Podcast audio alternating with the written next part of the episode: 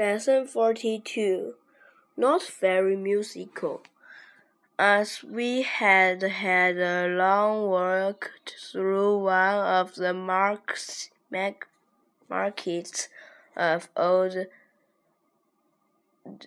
Delhi, we stopped at a square to have a rest.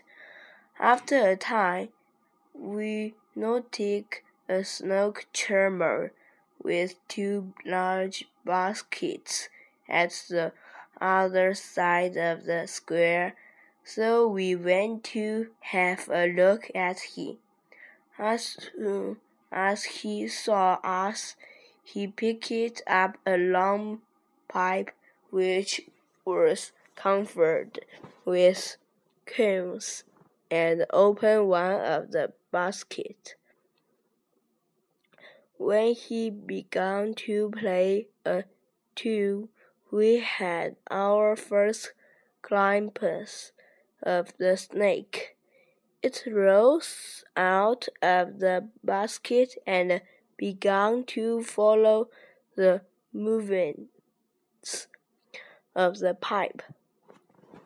We were very much surprised when the snake charmer suddenly began to play jazz and modern pop songs. The snake, however, continued to dance slowly.